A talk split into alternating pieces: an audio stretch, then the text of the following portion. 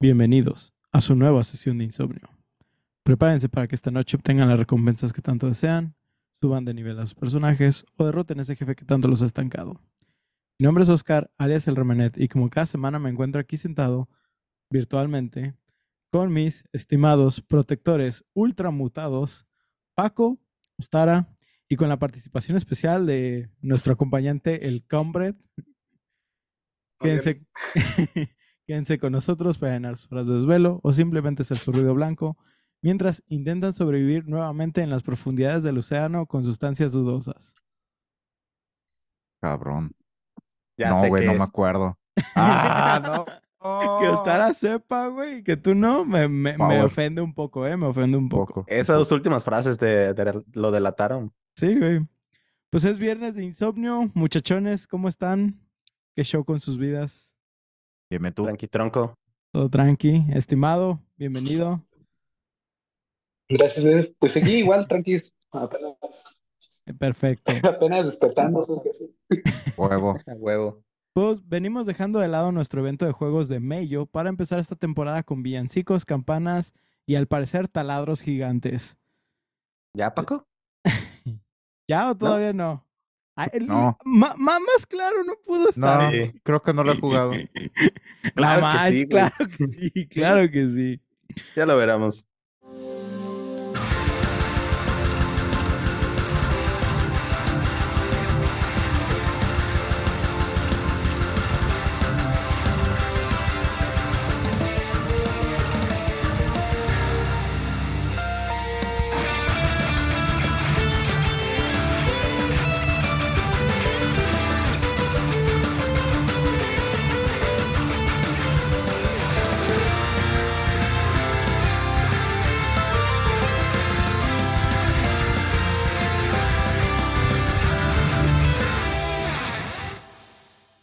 Pues estimado, bienvenido. Este es tu programa de videojuegos. Por favor, cuéntanos un poquito más de ti, de tu proyecto, qué es lo que haces, a qué te dedicas.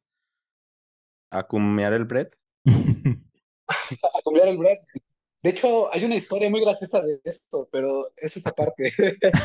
Pues, mira, este, Comrade, pues básicamente es, es mi nombre de artista, ¿no? O sea, empecé en esto ya hace, pues de pandemia, de pandemia para acá, andamos haciendo este relajo y desde el inicio, pues yo quise que, que no me tomaran en serio, o sea, pero pues desde que, desde mi nombre, o sea, desde mi nombre no quería que me tomaran en serio y ese siempre ha sido el plan porque veo que muchos artistas siempre se rompen el coco, así como de, es que mi nombre tiene que ser lo importante, tiene que ser todo esto. Y yo era lo contrario, decir como de, no, la verdad no, no quiero ser eso. Y pues tan solo de a lo que me dedico, o sea, yo soy artista en SFW, Ajá. este, durante pues todo este tiempo, pues yo logré poder vivir de, de esto, se puede decir, y pues, y pues con el tiempo he ido ca- este, ca- cambiando algunas cosillas por ahí, pero pues en general pues la idea siempre ha sido la misma. Y hasta hoy en día que pues ya me animé un poquito más, este, también salirme un poco de Twitter, de, pues de las redes que normalmente ocupaba y ya pues tratar de, pues sí, de, hacerme más, ajá, más TikToker y todo ese desmadre. Pues yo, por ejemplo, yo tengo que decir que te conocí directamente de TikTok, sí, y pues yo hago las ilustraciones de, de todos los episodios, entonces realmente de la nada me llegaron a aparecer videos de así de, yo, yo veía videos de un Zelda, de un Zelda, ¿eh? De un Link. Un Zelda. veía De videos, Sonora Tubaca. El bait. ve- veía este, videos de un Link que de la nada daba consejos de teoría del color y cosas así. Y yo dije, ah, cabrón, pues, pues sí me sirve esto. Y de la nada me volvías a salir y pues sí me sirve esto otro. Y de la nada empecé a notar que sí tenías tu contenido, o sea, que sacabas como un pequeño pantallazo del Not Safe for Work y así como de que, ah, cabrón, como que la cuenta es de Oh. otro, de, de- de otro, de otro rollo, pero igual me sirve, no hay pedo, sí funciona. Un Y, zip. y- y la neta sí tengo que decir que tu- tus consejos me, me han ayudado como artista y creo que así como a mí, has apoyado a, a- a muchos más. Entonces, la verdad, dije, este vato se ve buen pedo, déjale hablo a ver si le quiere caer y pues, este aquí. Muchas gracias, muchas gracias.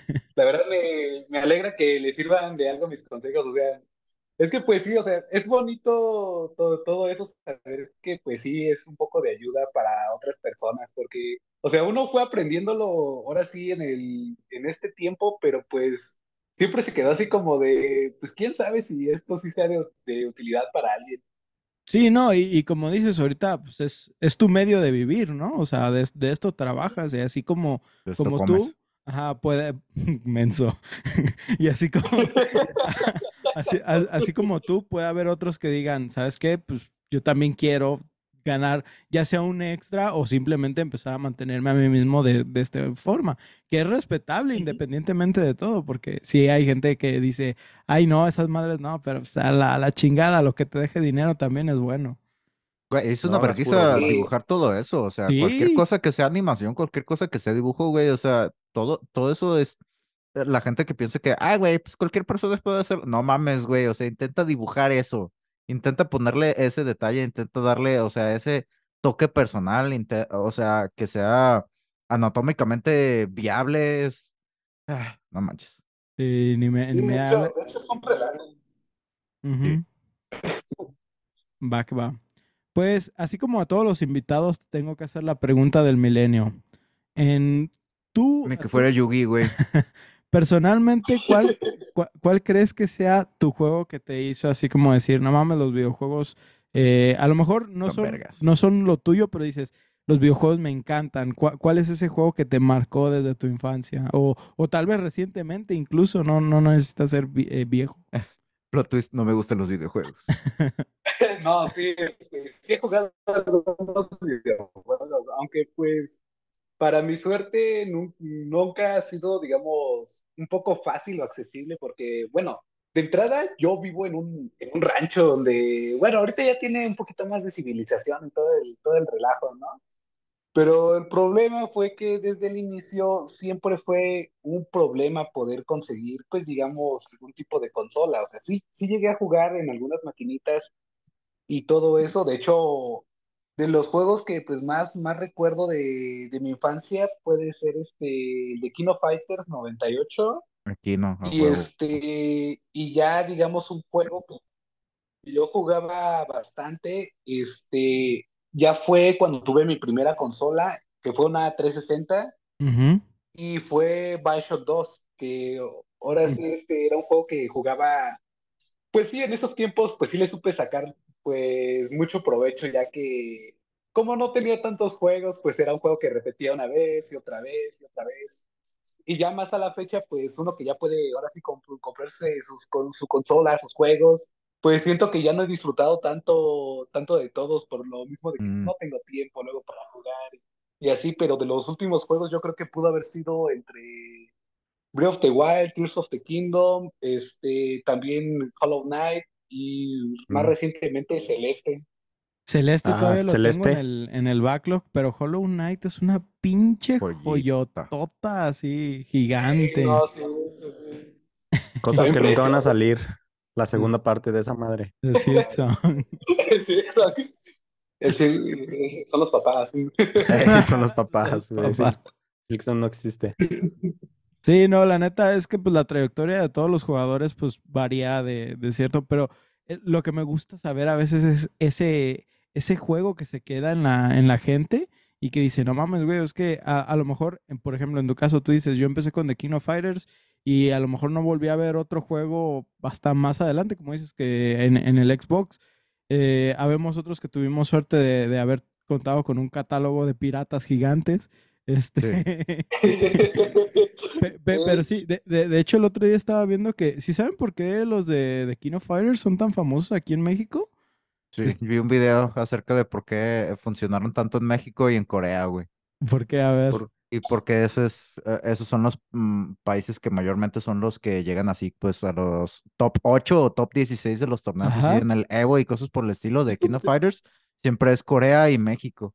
Y eso se debe básicamente a el cómo la situación económica de, de estos países, pues básicamente eh, para tú tener un, ah, un arcade así pasado de verga como los que ves en Japón o Estados Unidos, necesitabas estar comprando diferentes, diferentes máquinas, tal cual. O sea, las maquinitas, o sea, el Super Street Fighter 2 era una máquina. Super Street Fighter 2, este, Super, o no sé, por decirle de alguna manera, no sé.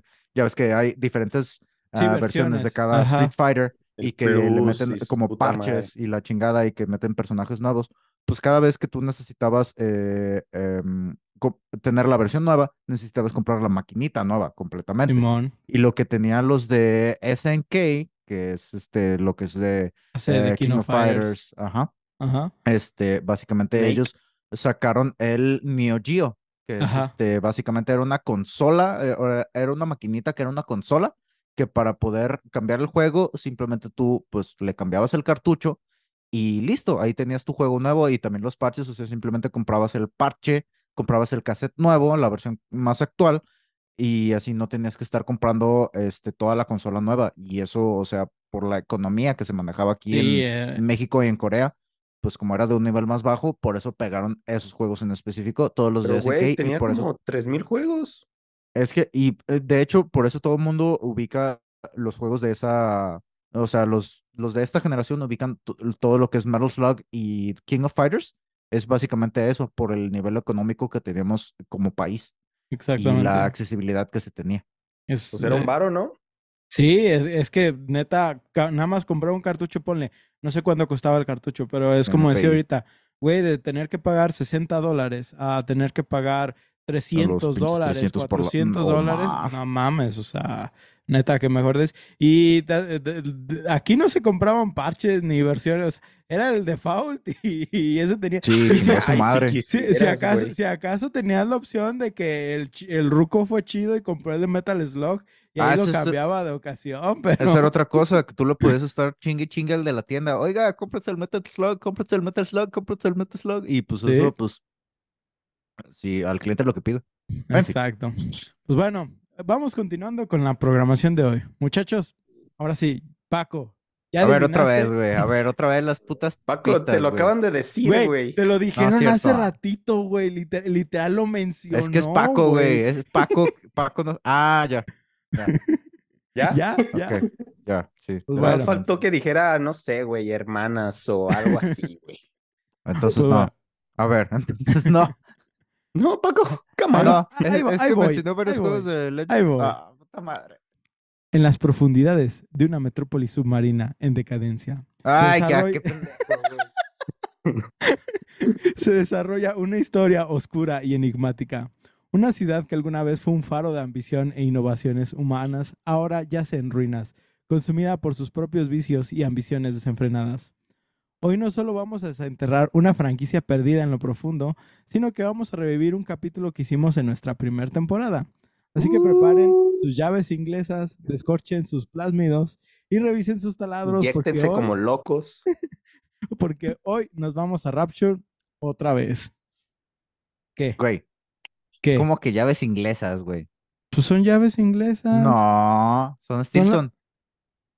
Monkey Granches. No, ves. es- esa es la Stilson. Las, las llaves inglesas son. Paco, ¿pero Sí, que no güey. Stinson es la marca? A ver, a ver, a ver, a ver. Ajá, a ver, a sí, ver, estás haciendo el inglesa. pedo de Hold los. Kleenex otra vez. Ya sé, Kleenex all over again. Sí. Yo voy a continuar. Dale, Sí, tú síguele. 19 de noviembre del 2021. También conocido como el día que nosotros publicamos nuestro capítulo número 6, que por si algo no lo han escuchado, Ajá. La llave inglesa no se ve. Ah, es la perica. La de Perico. la perica. Ajá, güey. sí, es la del ingeniero. Ajá. La Stilson es la que ves en este juego, güey. Ah, puede ser la Silk Song y no va a salir, güey. Este. Originalmente, este, mi estimado Combrad, sí, No sí, sí, ya, ya madres, vimos, no. ¿no? se ve ni madres, Paco. Originalmente, no sé qué tanto sabes sobre la franquicia, este, o su origen, pero Bioshock toma inspiración, por así decirlo, de otro juego que lleva el nombre de System Shock. ¿Sí sabías eso o, o no, este, muchachón? No, ¿No? Ok. no, yo era más del que lo jugaba y ya.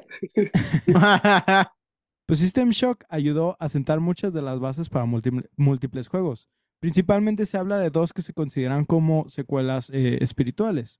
Una de ellas es Deus Ex y la, otra es Bioshock. Ahora, Para hablar de la secuela hay que hablar poquito del juego original, aunque realmente recomiendo, y no nomás por ser castroso, que escuchen nuestro capítulo original del juego, donde hablamos más a detalle de System Shock. Pero Tus sí es inspiras- castroso.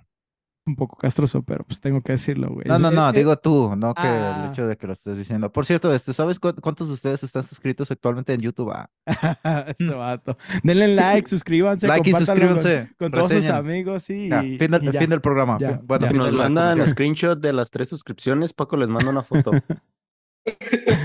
En un jarrón. Este... En un jarrón. Llenado por... Ah, no. Ta- También al- algo que está que, que hago eh, referente en, eh, en ese primer capítulo es que hablamos de las inspiraciones literarias de System Shock y de Bioshock. Entonces es, es otro toque si, si quieren ver de esa información. Pero bueno, dicho esto, Bioshock se lanzó inicialmente en agosto de 2007 para Xbox 360 y Mic- y Microsoft Windows, el micro suave. Con un lanzamiento suave. Suave. Con un lanzamiento posterior a la PlayStation 3 en octubre de 2008. Desde entonces ha sido remasterizado y disponible en varias plataformas. Actualmente hasta está disponible en Switch. El juego, el juego se desarrolla en una historia alternativa a la nuestra, la cual tiene lugar a mediados del siglo XX en una ciudad submarina llamada Rapture. Esta ciudad fue construida por un excéntrico hombre de negocios llamado Andrew Ryan como una sociedad utópica donde los individuos podían perseguir sus sueños y ambiciones sin interferencia de los gobiernos ni limitaciones morales. El jugador asume el papel de Jack, el protagonista, que sobrevive a un accidente aéreo en medio del Océano Atlántico y descubre una entrada a Rapture. Dentro de Rapture, los jugadores rápidamente se dan cuenta de que la ciudad ha caído en el caos y ahora está habitada por residentes trastornados y genéticamente modificados, conocidos como los Splicers o los... ¿Qué, qué es Splicers? Es... Tiene su traducción en Es español, pero no me acuerdo. splice es, Es como... es como la mutación genética, o sea, es juntar dos genomas diferentes en uno solo, pero, o sea, como para... Pero sí tienen su traducción, ¿no? Como que me acuerdo de eso. pero- Déjalo busco. Utilizando el poder del internet. El antagonista central es un científico llamado Frank Fontaine que busca controlar los recursos y las tecnologías genéticas de la ciudad. La narrativa del juego gira en torno a la búsqueda de Jack para sobrevivir, descubrir los secretos de la ciudad. Ajá. Empalmar. Empalmar. Va. Los Empalmar, empalmadores. Los, Oye, no, pues la wiki dice que también se llaman empalmados. spa- splicers Sí. en, en Sí, español. Como que, como que traía la idea de que estaba traducido. En fin. Eh, gira en torno en la búsqueda de Jack de sobrevivir, descubrir los secretos de la ciudad y enfrentarse a las distintas facciones y personajes de Rapture, incluido Andrew Ryan. Bioshock explora temas complejos como las consecuencias del progreso científico desenfrenado, la corrupción del poder, el objetivismo y la pérdida de la moralidad de una sociedad impulsada por el individualismo. Estos- Filosóficamente, filosóficamente este Ajá. pinche juego está bien heavy. Está O bien sea, de to- pesado. De, todas las cosas que, que analiza, o sea, si tú le, le escarbas un poquito, es de, güey, o sea, todos los temas que abarca desde que, o sea, la modificación genética, eh, la eugenesia, el, el- o sea, eh, la parte del análisis económico, político que te lleva a ser un país, que es básicamente lo que estás haciendo, estás haciendo una ciudad-estado aparte de todo el mundo, es... eh, Y Está mu- chido, está muy mucha bueno. gente- Tiene una frase muy perrona cuando entras, ¿no? Algo así como De de Dios, sin dioses, ajá, sin dioses, sin gobiernos, solamente el hombre. Ajá. Solamente el hombre. ay. Mu- mucha gente escuchando este podcast así como de que Bioshock trata de todo eso. Que no nomás y, y un güey en un traje de... Miedo. Eh. Lo de, de morro ese juego me daba miedo, no sé por qué. Tenía mí Ah, también. sí, sí, el primero, sí, y bueno, de la No, las atmósferas que tienen, sí, las atmósferas que tienen, o sea, está, pues, como todo es de una ciudad que está, pues, no es postapocalíptico, pero pues es de que ya no está habitado por gente, o sea, no es civilizado. Te- Técnicamente es posapocalíptico dentro de Rapture. Eh, Técnicamente eh, sí. Tuvo su apocalipsis, ¿no? Ah, sí, sí. Tuvo su Eh, fin de la sociedad. Gracias. Sí, sí. Bueno, ah, ah, ah, ah, ah, ahora, tras el éxito del primer juego, se empezó a planear el segundo, porque capitalismo, ¿no? Eh, Eh, Bioshock 2 fue güey, es lo que buscaba Rapture. Sí, sí, sí. Se cumplió. Ironic. Bioshock 2 fue desarrollado por 2K Marine, una subsidiaria de 2K Games, en colaboración con varios otros estudios de 2K, incluidos 2K Australia, 2K China y también Digital Extremes, los creadores de Warframe. Saludo ¿Sí? a Xi Jinping. Eh, el Bioshock original fue desarrollado por Irrational Games, pero Bioshock 2 estuvo a cargo de eh, diferentes estudios.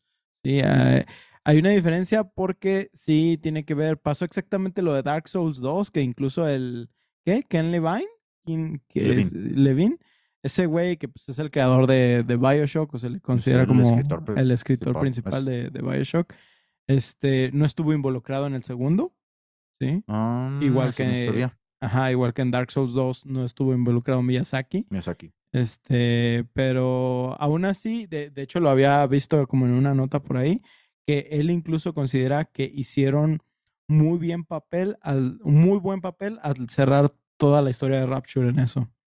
Sí, o sea, él, él sí Ah, lo considera como el- una secuela digna. La neta, el Bioshock 2, mucha gente es como el Dark Souls 2. Mucha gente le tira caca de que no está tan bien, o sea, como en cuanto a historia, en cuanto a gameplay, en cuanto a todo eso rollo. Pero es de, güey, el Bioshock 2, la neta, está muy bien hecho y yo lo disfruté un chingo. Tra- traigo unos puntos sobre por qué de eso. Ahorita, ahorita Mm, llego mm. a eso. Pero bueno, Ah. Ahora, para el desarrollo y los desarrolladores, este, se les dio tres mandatos a la hora de empezar a desarrollar este título. El primero es que el juego se lanzaría para PlayStation 3, ya que eh, el juego original había sido lanzado con cierta exclusividad para Xbox y, y- y Ah, Microsoft. sí. De hecho, recuerdo que en la caja del Xbox eh, 360 eh, tenía el eh, Only on Xbox 360. Ajá, exactamente. Y yo pienso que le pasó lo mismo que a Capcom con, con este, con, ah, con Resident Evil, porque haz de cuenta que Resident Evil para cuando salió el GameCube firmaron un acuerdo de exclusividad con, con Nintendo y sacaron solo Resident 4 en ese momento para el GameCube, que de hecho Sí, por ahí temporal. este, salen los memes de que ves el cartucho o el- la caja del disco y dice Only on GameCube. ¿sí? Ajá. Y Y ahora, pasaron, pasaron como unos meses, no me acuerdo cuánto pasó, güey, que lo anunciaron para PlayStation 2 por las bajas ventas que había tenido en GameCube.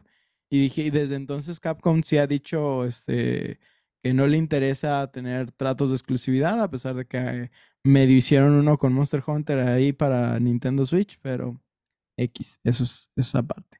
Pero incluso no sé si supieron que hace poco se, entre todo lo que se liqueó de, de Xbox con todo lo que ha estado saliendo recientemente, se habló de que quisieron comprar también Capcom y el presidente de Capcom les dijo que no porque no les interesa como crecer orgánicamente solo en una, eh, solo en una empresa, que les interesa crecer como en, en una multitud de... O sea, tienen, tienen un mercado amplio y quieren llegar a todos. Eso es parte de las motivaciones que tienen. Entonces está chido Oye. realmente. Digo, también dinero, ¿verdad? Pero... eh, pues, sí, es, es el que nos mueve a todos. Ey, pues, güey, yo por eso, yo por eso me levanto a las putas. Bueno, no, iba a decir que me levanto temprano, pero me vale verga. Bueno, la segunda, Perdón, con- jefa. la segunda condición es que contaría con un modo multijugador, que no sé qué tanto se acuerdan de Bioshock 2, pero tiene un modo multijugador. Y el tercero es que... Ah, sí, el Bioshock 2 tiene multijugador, güey. sí, no me acordaba. sí. Y el tercer, este, la tercera, el tercer mandato, perdón, sería que se entregaría dentro de un periodo de dos años y medio. O sea, que eso tenían para desarrollar el juego y terminarlo y pulirlo al máximo. Que Pero algo de esa generación, no mames. Ya no, bueno, sí ¿Qué puedo decir que en ese entonces, pues la tecnología sí lo limitaba más para crear juegos. Ahorita escuchas periodos de juegos de hasta 5 o 7 años, incluso más, pero también escuchas juegos que se crearon en promedio de 8 meses y también son Es- buenos, ¿sí? Es que también ahora el, el ciclo de generación de un juego, bueno, de desarrollo de un juego, es más largo por simplemente lo que se espera que tenga de contenido, por lo menos en cuanto a un juego así como tipo AAA. Ya si es un juego indie, pues tiene, eh, ya si es un juego indie, tienes un poquito más de chance porque pues no se espera que tengas pinches 80 horas de juego. Exacto. Pero actualmente, o sea, el, el consumidor promedio espera que si compra un juego, que se lo que pueda estarle. Ya se piensa más en un juego como servicio o con un juego que te va a tomar muchas horas, más que un juego de ah, una campaña de 8 a 10 horas. Yo personalmente sigo diciendo, güey, a mí créanme más juegos de 8 o 10 horas, güey. yo Sí, estoy, yo sí, soy feliz, sí. güey. Yo sí, es, es lo que uno necesita y es lo que uno puede tener ahora en ese en Sí. este capitalismo, eh, en esta ¿Cuánto vida adulta. Bioshock? Bioshock, Eso. Más, más, o, más o Sí. menos como 8 o 10 horas, sí, a lo Sí. mucho A ver. 12, Deja, abro mi Steam y te digo cuánto jugué de cada uno. el vato. 350 horas. No me sorprendería, güey, de que hizo un Excel del mejor Bioshock, no, jódate, güey. No, Bioshock. Infinite lo jugué 20.2 horas. Pero Infinite sí es otro pedo, güey. Infinite sí... No manches, y ti- Infinite. ¿Ah, ah, mande? No, este, no iba a decir que Infinite, este, yo siento que me lo jugué, pero solamente como por cumplir, porque como casi, este, pues quería, quería terminar ahora sí la historia, pero ahora sí, este, siento que no lo disfruté tan bien como debía haberlo disfrutado. Ya. Lo jugaste para acabarlo, no para disfrutarlo. Sí, es que pues luego, no sé, como que me entró una época donde dije, es que dejé tantos juegos que no jugué porque pues no tenía chance, me los voy a jugar. Ya se me eché el Assassin's 3, el Black, el Black Flag, este, el Brotherhood y otros juegos, pero solamente por cumplir, o sea, por cumplirme, no por, no por este, porque quise disfrutarlos. Sí, creo, creo que es un problema muy grande para los que tratamos de justificar que ya compramos juegos y tenemos que, que- justificar ese gasto. Eh, yo personalmente también me pasó cuando empecé a, a- a aventarme el backlog desde el año pasado, pero realmente sí tienes que llegar a un punto donde yo personalmente digo, güey, es que estás jugando para disfrutarlos. Si bien te estás poniendo como un periodo de tiempo para avanzar en ellos, realmente, o sea, y, y- y todavía me pasa de que de la nada entro a un juego, le dedico un par de horas y si digo, este juego no me convence, a la verga, o sea, eh, el, el que sigue. Ah, sí. Es, es válido, es, Eh, es- eh, es es- algo, Ajá, di, di, di, di, di. es algo que de repente uno, eh, pues cuando estaba, bueno, yo, que tuve una vida de privilegios, como dices, de que tuve acceso a mucha piratería, de que tú simplemente, a pesar de que tenías acceso a mucha piratería, am, sí terminabas, o sea, sí te echabas prácticamente todos los juegos simplemente porque, pues, porque podías, porque tenías el tiempo, porque tenías, perdón, el tiempo para hacerlo. Y hoy en día es de, yo, eh, ahorita platicábamos fuera del aire que eh, yo llevo un par de episodios hablando de que estoy jugando Metal Gear Solid 5 y lo estuve jugando y llegué a una misión en, en la que de plano yo la cajeteé, me frustré y fue de, güey, yo no estoy jugando para estresarme y de que llegó un punto en el que me, me puse a analizarlo y es de, ¿estás disfrutando este, este juego ahorita? Y es de, no. Y me puse a ver, ok, ¿qué quiero jugar? ¿Qué se me antoja? Y, ah, güey, este juego de mi wishlist que próximamente traeré al podcast, este, lo, lo estoy, lo o sea, le tengo ganas, está barato, chingue su madre, me voy a aventar 15 horas en él. Y ahorita lo estoy jugando, ya llevo como 3, 4 horas y, ah, güey, qué diferencia. Y es de, eh, es lo que dicen, pare de sufrir, güey. Simplemente eh, juega lo que quieres. Y es, Ah, eso como el aplica pues, para comercial. muchas cosas. Sí, exacto. Güey, a mí me pasa al revés, de que si no me frustran, no, no, no me los divierto, güey. Es que hay diferentes, Souls, Lies of cada- P. todos somos un mundo, güey. Ajá, es, es, es un mercado diferente, pero, pero yo sí digo, o sea, yo entiendo que cuando compraste un juego, te pesó, ¿sí? Te, te va a pesar porque ya hiciste el gasto si no te gusta, ¿sí? En muchos casos, para los que todavía compran en formatos físicos, pues hay opción de, de revenderlo, de cambiarlo en, en las ocasiones. En, para los que también ya le entramos más a lo digital, pues sí nos pesa un poco más porque decimos, no, no puedo regresarlo o, o no puedo revenderlo. Pero la neta es que los juegos están para disfrutarse. Si no estás disfrutando algo, también no ¿Pa' te qué? tortures. O Es- sea, es, es como la vida, o sea, si no lo Sí, estás sí, sí. disfrutando. Ah, espera, no, no. Vámonos, el existencialismo de Paco actuando. Yo, yo- yo personalmente sí les digo, no se aflijan, disfruten lo que están jugando, sean un poco más selectivos con sus juegos. ¿A qué me refiero? Busquen reviews, chequen de gente que habla de los juegos para motivarse antes de hacer una compra, ¿sí? O sea, porque, porque también mucha gente precisamente por eso precompra y al rato se están arrepintiendo bien cabrón de, de- de Es- ese es- aspecto. Es como cuando uno introvertido hace planes a largo plazo, güey. No, no lo hagas, güey. No lo hagas, No, no hagas planes cuando estás de buen humor, güey. No lo hagan, Hablando de no lo hagan. eso, sí me hubiese comprado el Atomic Hearts ahora que lo pienso, ¿eh? Oh, nice. Échale, échale. Pues, de, hecho, Atomic Heart, Atomic Heart es un, digamos, es una secuela espiritual también de Bioshock. Un tipo Sí. Bioshock. Sí, Sí. es, es, un, es una especie de, de intento de. Eh, yo en lo personal no lo he jugado, pero sí está, de- desde que iba a salir ya estaba en mi backlog y es como de que, chale, nomás, nomás estoy esperando otra oferta para comprarlo porque Sí. sí. Creo que sí estamos varios. Creo que estaba en Xbox, ¿no? No, ¿El no, sé si está, Pass? no sé si está en el Game Pass. Creo que Yo ahí sí. lo jugué No estoy seguro. unas cuatro horas y luego me enfadé. Dije, "Nah, vámonos. No, no te estresó lo suficiente. ah, ah, ah, pues vamos, va- vamos volviendo. Este. Ah, pues sin embargo, el problema era eh, empezar a desarrollar la historia de este juego. Y es que si lo analizamos bien y sin dar spoilers, porque recordemos que en este podcast vivimos libre de ellos, eh, pero el final, Procuramos. el final del primer juego es realmente todo lo que hay. Nos muestra una historia completa y veían difícil el crear una secuela en base a la historia original.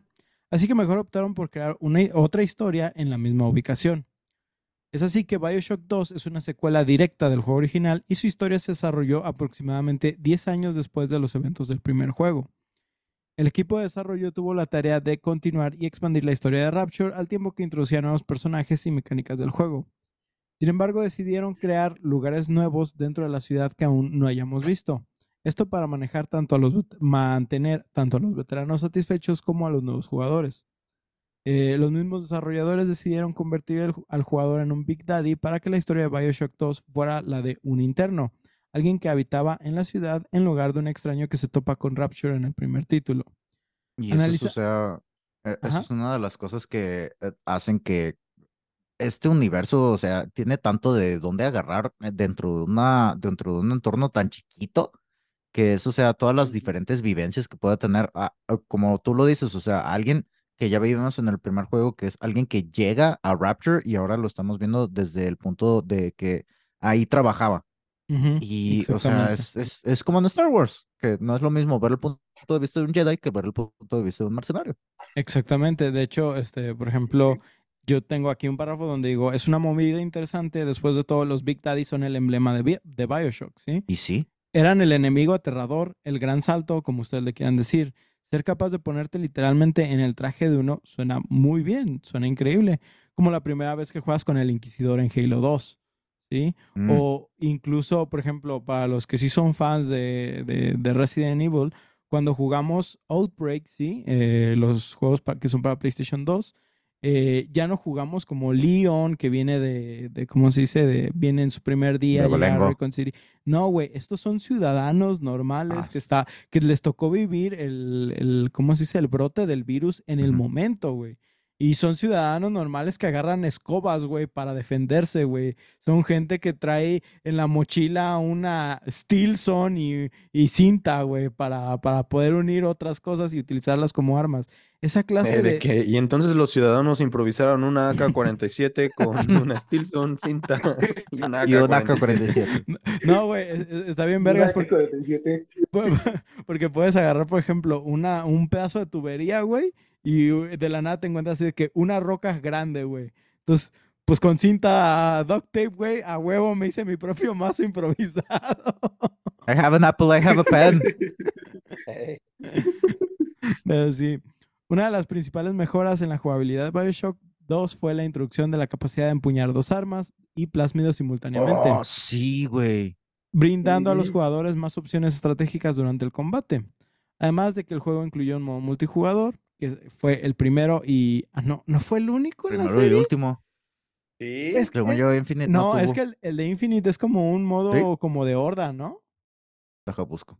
Sí. Verga, no me acuerdo de eso. No, no recuerdo que tuviera multijugador per se como el de Bioshock 2, pero recuerdo que tenía como un modo horda donde podías competir con, como con tus amigos en leaderboards y cosas así. Creo que así funcionaba el de Bioshock, el Infinite.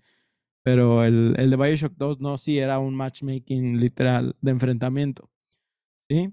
Eh, este modo permitió a los jugadores participar en partidas competitivas y ofreció una perspectiva diferente del universo de Bioshock.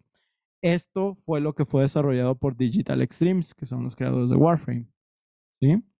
Ahora, los desarrolladores pretendían mejorar los aspectos de Bioshock menos recibidos positivamente, por no decir los más chafas. Uno de esos elementos fue el minijuego de piratería, ya que uno de los desarrolladores dijo que incluso los jugadores que inicialmente lo disfrutaron, eventualmente lo encontraron repetitivo. No sé qué tanto se acuerden, pero cuando tenías que piratear como alguna computadora o un robotcito Ah, o estaba algo, bien verga ese minijuego, estaba chido. Para los que son que autistas como tú, te creo, güey. Pero- pero- no, eso no fue un ataque. Este, la, la neta, recuérdenme cómo era ese minijuego. ¿Qué se Tenía- hacía? Que tenías tenía- que cambiar cuad- cuadritos. Que Ajá, tenías tenías que que ponerle poner las tuberías. tuberías y te- el Era- agua iba era- Ah, pasando. ya me acordé. Qué pendejada era eso. Qué mamada. Estaba vergas, güey. Al inicio sí vergas, estaba como chido, dice después las primeras volvía- 50 veces, güey. Era pero ya estresante, pero estaba chido. dices, no mames. Yo, yo personalmente X, pero sí prefiero el nuevo modo que incluyeron en Bioshock 2, que es simplemente tienes como un medidor de aguja Atinarle a la rayita. y tienes que atinarle exactamente a la rayita verde en vez de a la rayita roja, porque si no vale verga. No. Este, sí, sí, es, es, No es fue tan la- icónico. ah. No, no fue tan icónico, pero hacía las cosas más rápidas, güey. Es que la neta, te están atacando un chingo de splicers, güey. Tienes que hackear a la torreta, güey. y- Ah, que pero pones el universo en pausa. Ay, uy, güey. Qué divertido. Inmersivo.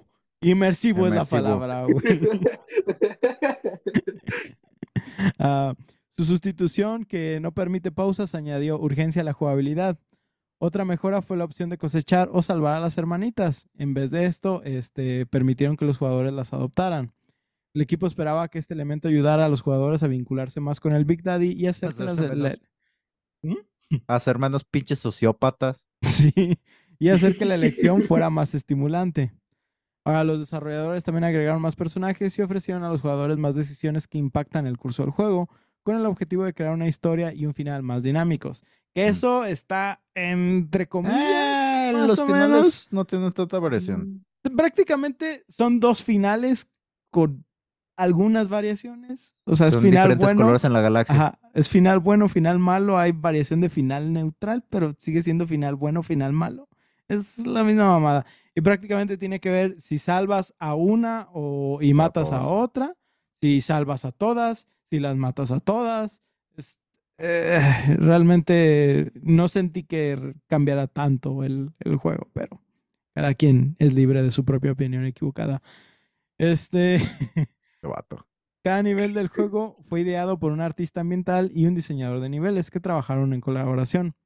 En lugar de ser diseñado y luego entregado a equipos de arte para que lo detallaran, el diseñador de niveles, Steve Graynor, recordó que la estrecha colaboración ayudó a que los espacios del juego y por tanto el mundo en su conjunto se sintieran funcionales y reales, que es algo que hay que alabarle mucho al primer juego, ¿no? Este, que si tenías, por ejemplo, los, ¿qué? Jardines hidropónicos o algo así. Güey, es de los que más me marcó a la verga. Exactamente, o sea, que, que dices, güey, es que son ubicaciones que no solo es por, eh, eh, no, exactamente, no solo es el hecho de que estés ahí y digas, ah, sí, güey, aquí tienen plantitas, no, es por qué tienen Tiene las su función. plantas, por qué funciona esto, por qué funciona la ciudad, todo eso eh, entra, entraba en un contexto muy bueno que hace que la ubicación general de Rapture tenga mucho sentido, ¿sí? No es nada más ir al castillo de Drácula y ver este Agarrarte a eh, vergazos. ajá, agarrarte a vergazos en cortinas eh, de, de lujo, güey. Tiene, tiene su chiste, ¿no? Este, ahorita, por ejemplo, pues yo les digo que, que estoy jugando Castlevania Curse of Darkness y la neta, sí he sentido mucho problema en lo que fue es el, el diseño de niveles, porque hay momentos donde di- digo, güey, esto parece creado por inteligencia artificial, de que es nada más un corredor donde no tengo nada de enemigos a veces y nomás estoy yendo de punto A a punto B y se siente enfadoso. El juego en sí Mm. está muy bueno, sí, Curse of Darkness es muy bueno, pero sí hay lugares donde digo, faltó más diseño de mapas y me pasó exactamente lo mismo recientemente con Spawn Armageddon, que la neta había, había Oh. momentos donde decía, güey, ¿por qué está Spawn No estoy aquí? nada. ¿Qué tiene, qué tiene que estar haciendo Spawn en una fábrica de papel, güey? Hasta- oh, derrotando demonios, güey. Makes no fucking sense, ¿sí? O sea, real- realmente a veces sí dices, de- denle más desarrollo a esos niveles. Y pues si alguien de, de los que nos escucha desarrolla o trabaja en videojuegos, pongan atención a eso, porque es muy importante ese punto y al grado de que puede llegar a ser tan importante cómo se siente un nivel de juego, tanto como un, un personaje o un protagonista, ¿sí? No por nada, por ejemplo, los, los mapas de Call of Duty son tan icónicos, ¿sí? Son, son mapas que tienen mucho diseño y mucha, mucho pla- planteamiento y que al final de cuentas siempre los piden en las nuevas entregas, a pesar de que sí. les entreguen nuevos mapas, porque la verdad son tan icónicos y fueron tan bien planeados que dicen, güey, es que estos mapas están bien vergas, ¿sí? Ah, ah, ah, ah, ah. Am, pero bueno, volviendo a Bioshock 2. Un objetivo importante era mantener una significativa libertad del jugador en el juego. El equipo utilizó una versión modificada del motor Unreal Engine 2.5, que es lo que habían manejado también para, para Bioshock 1, ¿sí? Y ya estaban familiarizados con él, así que ayudó a, a acelerar su desarrollo. Pero al mismo tiempo, ese motor ya estaba desactualizado, incluso para cuando estaban trabajando el primer Bioshock. Así que tuvieron muchos problemas, eh, no podían solucionarlos tan Técnicos. fácilmente. Y creo que incluso tuvieron que hacer una, la interfaz del usuario, lo que es la, la vida, el, el plásmido y todo ese desmadre, la, la munición y todo eso lo tuvieron que hacer con una, eh, ¿cómo se llama? Una Paint. biblioteca de, de Adobe Flash que ni siquiera Oh. estaba actualizada para funcionar. O sea, tuvieron que parchar por ahí varias cosas para que todo funcionara, güey. No manches. qué mal pedo. Caray. Trabajaron triple, güey. Sí. Este, también hay, hay un cambio drástico porque lo mencionaba Paco hace ratito de que el contraste de Bioshock 1 y que mucha gente no considera Bioshock 2 como, como algo bueno, tiene que ver mucho con la filosofía de ambos juegos. Y es que manejan dos filosofías muy, muy Sí. diferentes, ¿sí? La primera, el primer juego nos presenta una filosofía de lo que es el libertarianismo y el objetivismo. Eh, pues destacó, por ejemplo, la, la filosofía libertaria de eh, Ayn Rand, que es, es, es- es de los libros en los que es- eh, está basado el primer juego. Y el No concepto somos del obje- nazis. el concepto somos del nazis. siendo que Rapture era una sociedad utópica donde los individuos perseguían sus propios intereses sin intervención del gobierno. Este trasfondo filosófico influyó en los personajes y en la trama. Además, se enfatizó la ambigüedad moral al presentar a los jugadores opciones que desafiaban la ética de una sociedad de puro liberalismo. Las consecuencias de estas elecciones fueron centrales para la narrativa, profundizando en las consecuencias del progreso científico desenfrenado y el poder de la ciencia para crear maravillas y destrucción. Esto representaba una sociedad donde la experimentación científica no conocía fronteras éticas, que son cosas que también vemos en novelas como o películas como Jurassic Park, ¿sí? Que simplemente el, el hecho de, de tener una eh, ciencia De poder hacerlo. genética, de poder hacerlo, simplemente poder hacerlo, este, sin considerar las consecuencias de, de- los actos, es muchísimo. Y ahorita lo estamos viviendo prá- prácticamente con el calentamiento global, ¿no? ¿Cuántos años, décadas este, hemos vivido? Más de décadas, eh, este, centenarios hemos vivido con estos niveles de contaminación pensando, no nos tocará o, o simplemente valiéndoles madre a, a- a- a mucha gente. Y ahorita el otro día estaba viendo que los cactus en Arizona se están muriendo de calor, güey. Los cactus en Arizona se están muriendo de calor, güey. ¿Sí? Tengo entendido Ay, que cabrón. ese, ese lugar es de los más calientes del mundo, güey. Sí. Exactamente. Alcanzan como ciento y cacho grados centígrados al pito.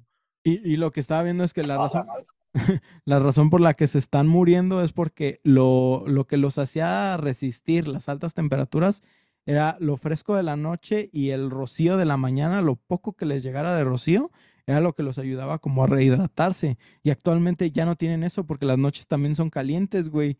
Entonces lo que les llegue de rocío ya es mínimo, entonces los, los cactus se están secando, güey. Hazme el pinche favor. Moriremos verga nos todos. trajo. Pero bueno, ahora enfocándonos en las filosofías de, de Bioshock 2, eh, el juego cuenta con, con una filosofía que se enfoca en diferentes eh, puntos. Eh, por ejemplo, tiene uno entre la identidad y la moralidad, ¿sí? Eh, ya que profundiza en los temas de que son particularmente a través del jugador, ¿sí? O sea, la- las características que sufre el, el personaje como Big Daddy, ya que el jugador está conectado de cierta manera a las Little Sisters y debe tomar eh, decisiones que afecten su bienestar. Eh, este exploró, esto, esta filosofía explora lo que es la identidad personal y las elecciones éticas de, de lo que es este, eh, lo, lo que lo hace como un tema central del juego, ¿sí? Ya no es nada más decidir matarlas o salvarlas, el, el hecho de adoptarlas le da como otra característica, le da otra a su capa. jefe. Ajá, sí. Jugar a ser su jefe, exactamente. Eh, que, precisamente es el otro punto, sí, son los lazos parentales. Es el hecho de que, pues, es muy diferente tomar decisiones nada más como alguien externo a tomarlas ya como sentirte como un padre, ¿sí?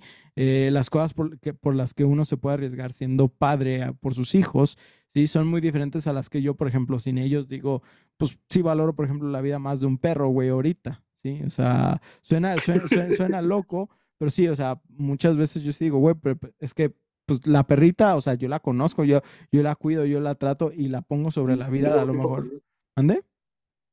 No, es como de yo llevo, yo sí llevo tiempo con este, decidí tener a este perro, no fue un accidente ahorita. Exactamente, o sea, es, es, es- tu propia moralidad, sí, que muchas, muchas personas la van a ver mal, otras personas la van a ver bien porque van a simpatizar con tu punto, pero es que nadie puede entenderte hasta que no estás en, en- en- en esa situación, ¿sí?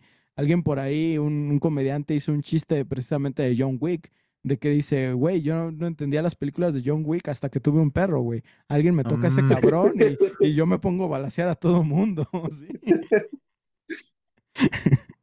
Luego también el juego trata con mucha filosofía de lealtad, ¿sí? Este, sobre a, a qué le somos leales, ¿sí? Tanto, por ejemplo, las, las Little Sisters, a los Big Daddies, como tú mismo, a, a la gente que te está de cierta manera controlando, te está guiando la narrativa, ¿sí? ¿Qué tan leal eres y hasta dónde estás dispuesto a llegar por, por ellos, ¿sí?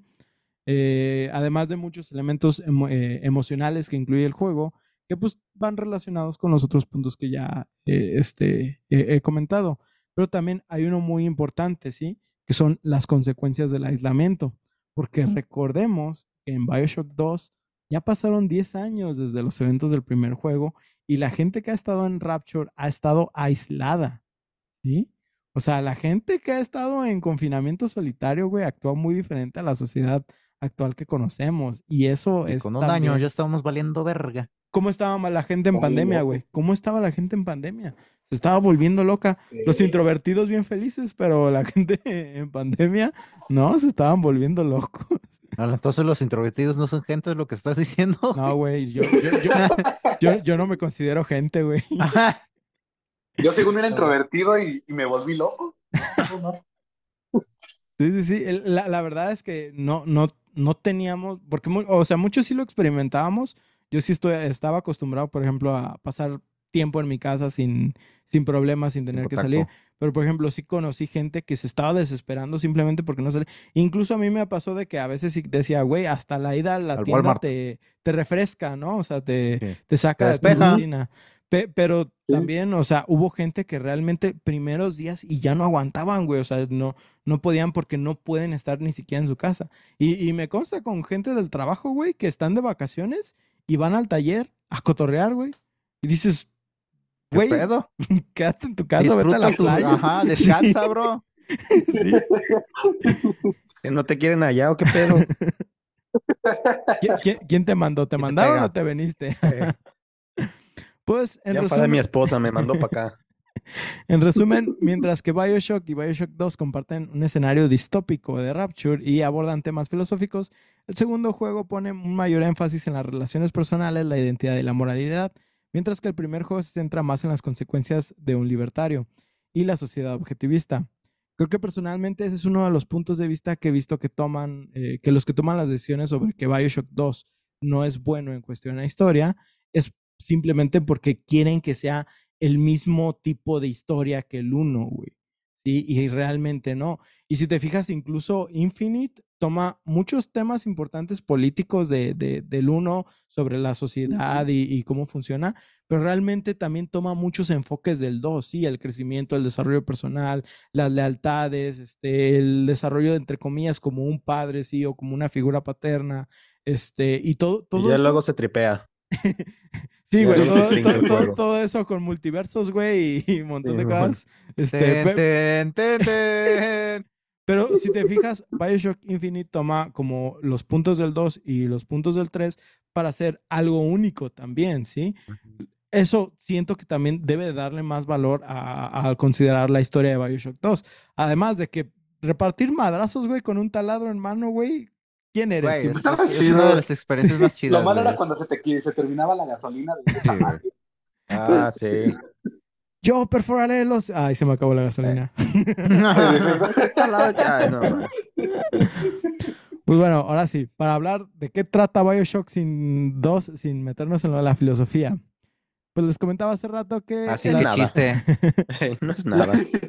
la, la- la trama del 2 se desarrolla aproximadamente 10 años después de los acontecimientos del primer juego.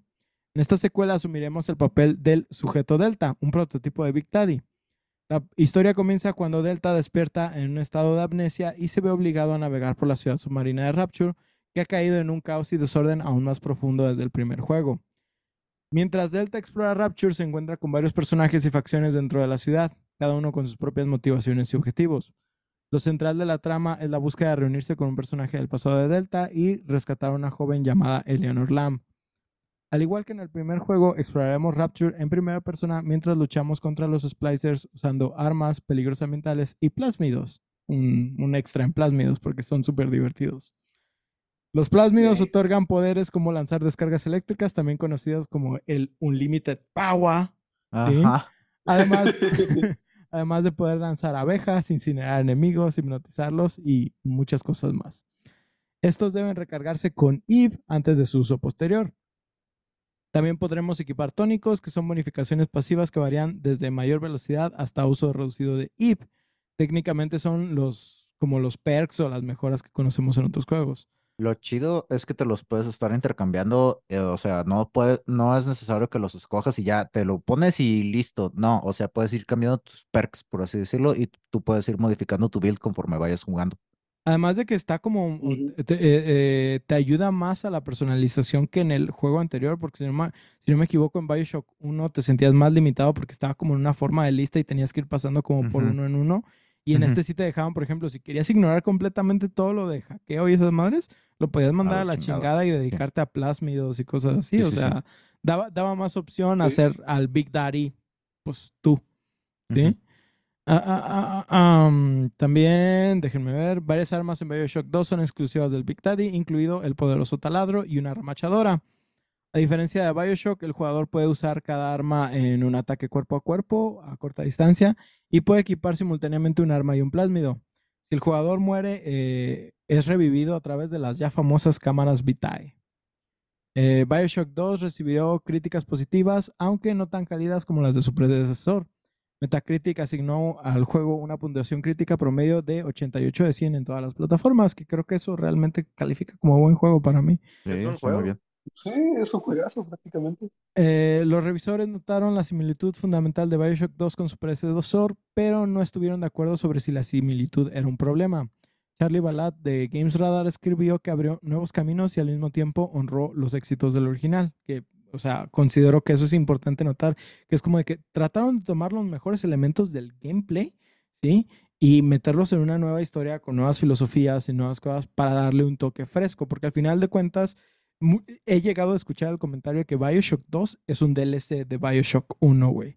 Y la neta es que nada que ver, No, sí, o sí sea, es muy sí, diferente.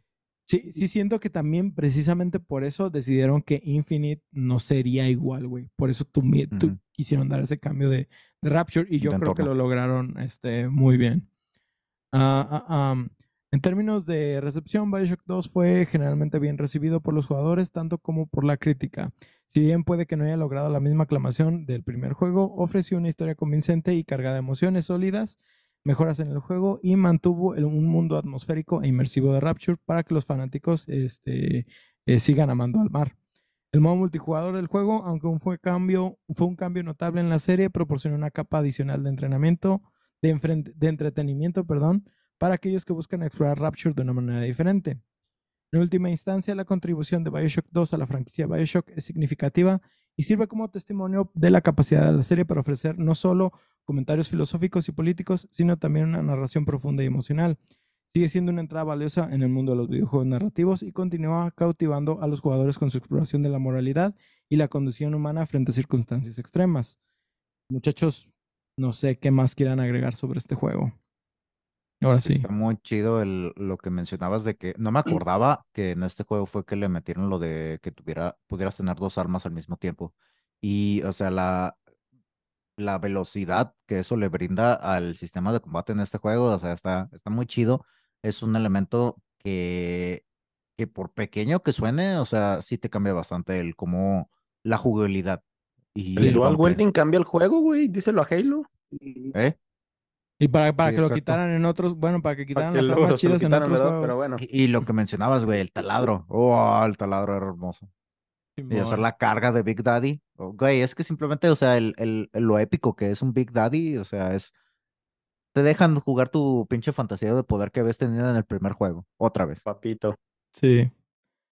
Darte la madre con otros para robarles a sus, a sus hijas y todo Sí, eso. es- Siempre ha sido no una lo saquen del contexto.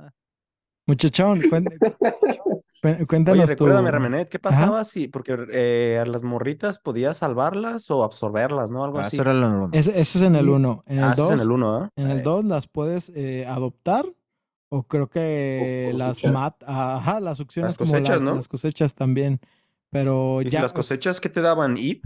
ajá, y no, creo que te dan Adam, que es no, te para daban. Adam. Adam es para modificaciones y ves la, como la, tu AP, tu MP más bien. que, Sí, tu que es- que según yo el Adam es lo que extraen con las jeringas, ¿no? Sí. Sí. Este, muchachón, coméntanos este, lo que nos quieras contar de tus experiencias con, con Bioshock, eh, Bioshock 2. con Bioshock. Recuerdo cuando empecé a jugarlo, este, sí, o sea, como, como dices, pero me acuerdo que empieza con la parte donde te quitan a tu hija, que es hasta esta morra con la que se desarrolla sea, la pues, Big sí, la Sister. historia del juego. Ajá, la Big Sister, la Big Sister al final, que cuando te la quitan, te enojean, todo, todo ese relajo. Este, recuerdo que de las veces que más, este, siempre yo estaba casi, casi con los, con los huevos en la garganta, era cuando tenías que darte en la madre con otro Big Daddy por, Sí. por las Little Sisters, porque en esos tiempos, pues, ¿qué será? Tenía 13, sí, como 13 años yo, y este, y estaba, estaba chingón jugarlo.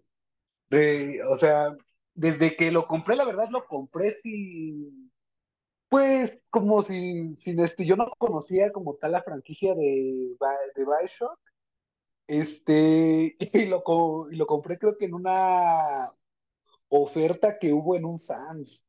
Oh, Y este, y solamente porque se veía chingón en la cajita, no sé si, si, si recuerdan la cajita del 360, que venía como con, con textura y venía igual holográfico y la, la cajita del Ah. juego se veía chida. No me acuerdo Ah, estás específicamente. hablando de juegos sí. originales. No, no tengo idea. Sí, o sea, es que yo tenía una, es que yo tenía una 360 que solo jalaba originales, o sea, aquí sí, nunca sí. pude conseguirle que le pusiera RGH ni, ni el chip ni nada de ese desmadre. O sea, sí lo quise, obviamente lo, lo- eh, quería poderle poner eso, pero a la fecha ahí tengo mi, mi 360 y no he encontrado ningún lugar aquí que ponga RGH. Este, pero pues, Acá sea, en Guadalajara es una de las suertes. Cada esquina lo pone. No, manches, o sea, qué, qué envidia, aquí no hay nada, ni en Querétaro, o sea, es un relajo andar encontrando a alguien. Sí. Y este, y de hecho por eso yo tenía una, una cantidad de juegos muy limitados, porque no sé si, no sé si recuerdan que los originales sí estaban carillos, bueno, a la Sí, fecha, pero pues en ese, en ese entonces, pues ponle un morro de, de 13, 14 años y decir, no, pues este, tal juego, mil baros, dices, nah, manches, este, está Sí. pesado. si es este, Sí, sí, ¿no? De, de hecho, por ejemplo, yo recuerdo, llegué a comprar originales para PlayStation 2 y recuerdo específicamente que el precio, al menos acá en, en la Fayuca, eran Seis- de que 500, 600 pesos, ¿sí? Y 600 pesos para mí en ese entonces, o sea, no, era un año de, Ah, de ahorro, ¿sí? O sea, Sí, era... era una feria. sí, sí, sí, era una feria. Y, y- por eso también, o sea, lo- los videojuegos, la verdad es que triunfaron en México gracias a la piratería, sí. O sea, sí, sí tienes que agradecer eh, eh, mucho porque le dio mucho toque a muchas personas, pero como tú dices, no a todos les tocó la misma suerte, sí. No, no, no es lo mismo aquí en mi rancho que allá en tu rancho. Entonces, la, la verdad es, pues, al menos, Eh. a- al menos, pues sí, te digo, te tocó disfrutar este buen título. Sí, y pues veo, eh, hoy es día que, que estás aquí presente con, con nosotros hablando de un juego para tres, cuatro personas más, pero, pero muchas gracias a todos los que nos escuchan. Máximo. Máximo. No, de hecho, este, ahorita que, ahorita que empezaste, que, que dijiste, no, pues no, no estuvo tan chido como el primero, es lo que dicen todos, yo de como de, ¿cómo de que no estuvo chido si a mí me gustó, güey? Para mí era una, una joya toda, toda, toda chingona. Y este, yo no, o sea, nunca supe mucho de las críticas de unos juegos, de hecho, a la fecha, hay juegos que luego recuerdo yo y digo, no manches, este juego sí estaba chingón y veo la, veo este, la Ah, sí. calificación que le dieron Y es como de, ¿cómo un 60? No, no manches, este. Y ahí te van diciendo por qué y así, pero no, no, no.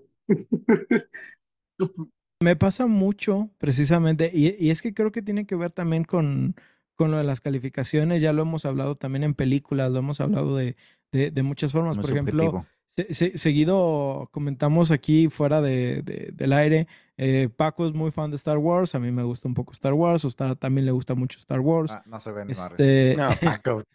se ve blanco eso.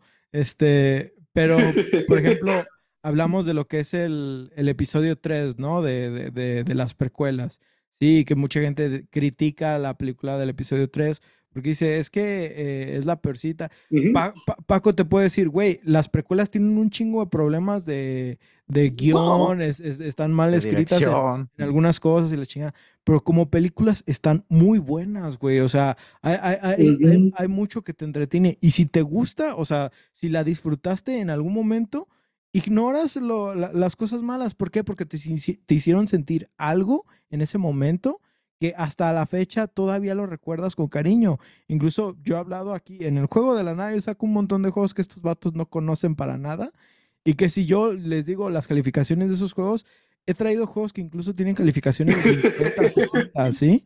Y que yo, yo los recuerdo y les digo, denle una oportunidad, véanlo no nada más con el, con el ojo crítico, traten de disfrutarlo. Si lo disfrutan, si encuentran ese elemento que les gustó, güey, recuerden eso y, que, y quédense con eso para los juegos. Si por algo no les gustó, también se vale, pero no se vale nada más tirarle a caca algo, nada más porque todo mundo le está tirando caca. ¿Sí? Hay juegos que sí no tienen salvación. Por, ejemplo, de, de- yo, yo me negué muchísimo tiempo a jugar Cyberpunk hasta que vi el anime, ¿sí? Y veo el anime, juego Cyberpunk y digo, ok, no es el pedazo de mierda que yo estaba esperando de, todas las historias y todo lo que leí en internet, todos los videos que me aventé, no es ese pedazo de mierda que me vendieron, pero realmente es un juego, sí, de un 8, un 10. No te diría, güey, lo pongo en, en el top 10 para mí, pero sí te digo, es un buen juego. Y ahorita con, lo- con las nuevas cosas que están saliendo, le pasó lo mismo a No Man's Sky, ¿no? No Man's Ujú. Sky ahorita cómo está que lo han arreglado tan bonito que ahorita es, es otro juego, ¿sí? Es otro mundo. Le pasó a Final Fantasy XIV, le pasó a Warframe, ¿sí? O sea, Warframe en un principio no triunfó y sin embargo ahorita Warframe es uno No, y estaba vergueadísimo, güey. Exactamente, y ahorita es uno de los monstruos del PC gaming, ¿sí? A lo mejor no, no compite directamente con Call of Duty, pero es un icono de, de- de- de los juegos de, de computadora, ¿sí? E Sí. incluso de consolas, porque todavía lo han actualizado para que salga en consolas nuevas, lo actualizaron para que saliera en Switch, para que Ya va funcionara a salir en celular también. Ya va a Ah, salir en celular, exactamente. Entonces, muchas veces simplemente eh, nos, nos centramos en lo negativo y no apreciamos otras cosas que los juegos también nos otorgan. Y precisamente, pues ese es, ese es el, el trato que queremos darle a estos, a- en, en estos capítulos. Simplemente hablar de los juegos que mucha gente a veces considera que son malos y decirles, tal vez no estás viendo el punto de vista importante. En este caso, las filosofías de la historia de Bioshock 2, ¿sí? Y pues la verdad es que es, es un juego increíble. Yo Bioshock 2 no lo había experimentado hasta hace poco y la verdad me quedé con un muy buen sabor de boca, sí, este, disfruté, Sí, o mu- sea- di- disfruté mucho Bioshock 2. No puedo decir que es mi favorito, pero tampoco puedo decir, güey, es que es un juego malo. Claro que no, Bioshock 2 es, es un monstruo por sí solo y, sí, y pienso que en lo personal, si lo jugaste como tu único título que conociste de Bioshock, pues, es, es increíble, ajá, es, un- es una joyota. De hecho, sí- este, i- incluso este, recuerdo de las cosas que también estaba, estaban chidas del juego, era igual cuando había que, este, que cuidar a la a Little Sister cuando estaba sacando el lead. Ujú. O sea, porque luego Sí. recuerdo que cómo se te veni- dejaban venir todos y tenías que tener como que tus, pues sí, tus estrategias de, mira, voy a poner aquí como que estas minas para que, para este, para poder aguantar un poquito más. Y era, y recuerdo que era de los momentos que, pues sí, más te entusiasmabas, o sea, estabas ahí esperando eh, ver dónde, de dónde venían los madrazos y tenías que estar ahí, este, pues sí, en chinga, ¿no? Moviéndote para que no le pegaran, no le hicieran daño, para, Sí, eh, este... Era tu planeación previa, tu estrategia, tu, tu uso de los recursos que tenías. Exactamente. Tu fetiche, Oscar. También, también por eso lo, lo mismo de cuando digo de, de la gasolina, es porque recuerdo que era como de, mira, podemos usar el taladro, pero el taladro solamente nos va a aguantar como que a dos, tres por muchos con la, con la gasolina que tiene, mejor a puro madrazo, a puro madrazo, si lo voy a ocupar. Y- Este, Y dejas el taladro sé. para el jefe. Ah, sí, eh, pero luego este, no te alcanzaba, recuerdo, y eran esas cosas, también este, el chirrido de la, de la Big Sister, recuerdo que cuando sonaba yo estaba cagado de miedo cada vez que le, le escuchabas porque decías, Sí. no, güey, me va a dar en la madre, me va a dar en la madre. Tiene muy buen diseño de sonido. Sí, O de sea, hecho, hoy en día es... ¿Sí? perdón, yo creo que pues, a mí por eso me daba miedo ese puto juego, güey, por tantos sonidos tripeados que escuchabas en Ah, el sí. Estabas de, te ponía, bueno, estabas bien alerta, ¿no? De ta- todo, el- todo el tiempo. Sí, pero ese, eso siento que era, era también algo muy, muy bueno. O sea, siento que empezó, ahora sí como ahorita lo que me estaban diciendo, era, o sea, como que se adaptaba con toda, pues sí, con toda la historia que te, te, te trataban de contar. O sea, estamos viendo pues un lugar que pues ya ha colapsado, sus- toda la filosofía que, está, que está dentro de ahí.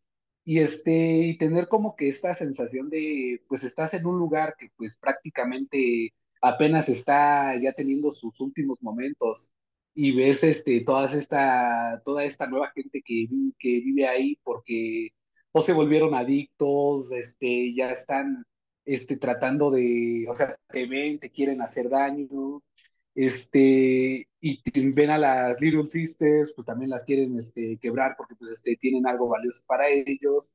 Todo, todo ese tipo de, de cosas, todo el entorno, los sonidos que te ponían, este, este tipo de, de cosas pues sí hacían que pues te, te sumergieras como tal en el juego, o sea, yo Sí. te digo, es un juego que yo me eché a mi edad de 13 años, pues, pues sí lo sentías chingón, o sea, era como de, no manches que este es otro pedo, Sí, el, el- el nivel de inmersión que tiene es, es, es otro rollo, ¿no? Eh, es, es algo que agradecemos desde, desde su precuela, lo que es System Shock, ¿sí? No, no nada más este Bioshock. Es uno de los puntos importantes por los que trataron de tomar referencia de ese título. Y otros juegos como Dead Space, que ya lo mencionamos también en el capítulo anterior, pues es, este, utilizan tantos elementos así para ser completamente inmersivos y que tú te pongas literal en el papel del personaje que estás jugando. El sonido es solo otra capa de lo que ayuda a mantenerte pues con los pelos de punta o súper emocionado, con pinches este, dosis de adrenalina extra ahí en el cerebro. este, pe- pero realmente, o sea, es lo que hace que funcione este juego. Bueno, mames, ahorita en Lies of P llegó una zona que tiene una música bien perra, pero bien tensa, güey. Y entonces voy por pasillos y escaleras que no hay nada. Y yo estoy pero con miedo. Eh, eh, nomás eh, por la música, güey. eh, eh, Skyrim, cuando la música de combate todavía no se quita y tú no ves al enemigo, güey. Entonces, como que chale, güey, Tererén. chale. Tererén, Pero, tererén. pero bueno, muchachos, pues ahora sí vamos cerrando este capítulo. Esperamos que disfrutaran de esta historia llena de buzos, ciudades submarinas, civilizaciones anticomunistas y un montón de drogas azules, rojas, amarillas. Recuerden que pueden enviarnos sus comentarios o juegos que quisieran escuchar a debufodeinsomnio.gmail.com o por Twitter e Instagram arroba debufoinsomnio. También queremos recordarles que este podcast los pueden escuchar en sus plataformas de Spotify, Google Podcast, Apple Podcast y cualquier plataforma que tengan para escuchar sus podcasts. Si dejan, eh, perdón, si gustan dejarnos alguna reseña por medio de alguno de estos servicios, con mucho gusto los leeremos aquí en el programa. Además, estamos en redes sociales como Facebook, Twitter, TikTok e Instagram, igual como The Bufo de Insomnio, donde además de subir memes, subimos contenidos referentes a nuestros episodios. Estimado, espero que te la hayas pasado bien. Repásanos tus redes sociales y, y tu proyecto. Ah, pues este, pues pueden encontrarme en todos lados prácticamente como Comrade o Panecito Lácteo, que es el nombre que utilizo más, Oh. este, Safe for, Safe for Work, ya que intenté usar pan con meado y me estuvieron baneando en muchos lugares. esperabas, No, bro? fue bueno. Es que pues no sé, o sea, decían, creía que no iba, que sí podía pasar los, los límites, pero no, que al parecer no. Ah, Y pues este, ya trato de subir este dibujos prácticamente, pues al menos dos veces a la semana, cuando puedo. Si no, pues este, ahí veremos este qué voy haciendo.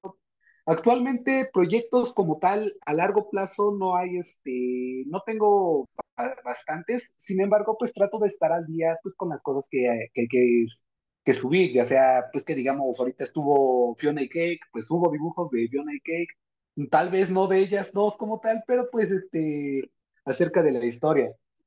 Eh, pueden, este, igual irme si, a seguir este, lo que es en TikTok, que es donde creo que es un contenido más family friendly, donde pues luego doy algunos consejos, este, en Twitter, Instagram, este, o cualquier red de, de Rule que ustedes deseen, pues ahí, ahí pueden encontrar mi trabajo y pues creo que es momento de volverse a jugar el Bioshock y sacarle, sacarle algo, algo de contenido a eso, porque pues ya de morro no se podría, hoy en día ya.